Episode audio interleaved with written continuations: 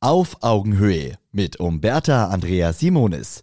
Die besten Lifehacks für Heldinnen und Helden des Handwerks. Heute geht es um den freundlich aufdringlichen Kunden. Dieser Kundentyp nötigt Handwerkern von Bier bis Schnaps bis hin zu nicht endenden Gesprächen alles auf.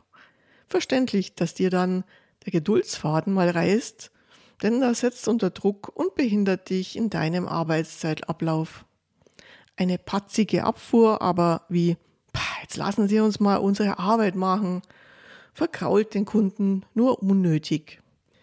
Wenn du dich aber als Handwerker von diesem Kunden vereinnahmen lässt, ärgerst du dich später umso mehr. Vor allem, wenn dir diese vermeintlich superfreundliche Kunde später beim Chef in den Rücken fällt. Also, wie setzt du hier auf gute Weise rechtzeitig Grenzen?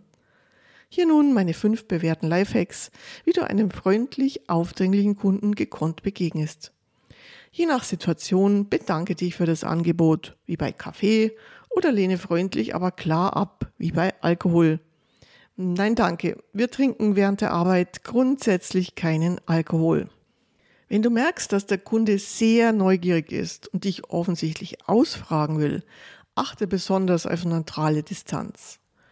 Hm, zu diesen Preisen hier kann ich Ihnen überhaupt keine Auskunft geben. Soll ich meinen Kollegen in der Beratung Bescheid geben, dass Sie angerufen werden möchten? Wenn der Kunde nicht locker lässt und dich weiterhin aufhält, geh deutlich in Führung.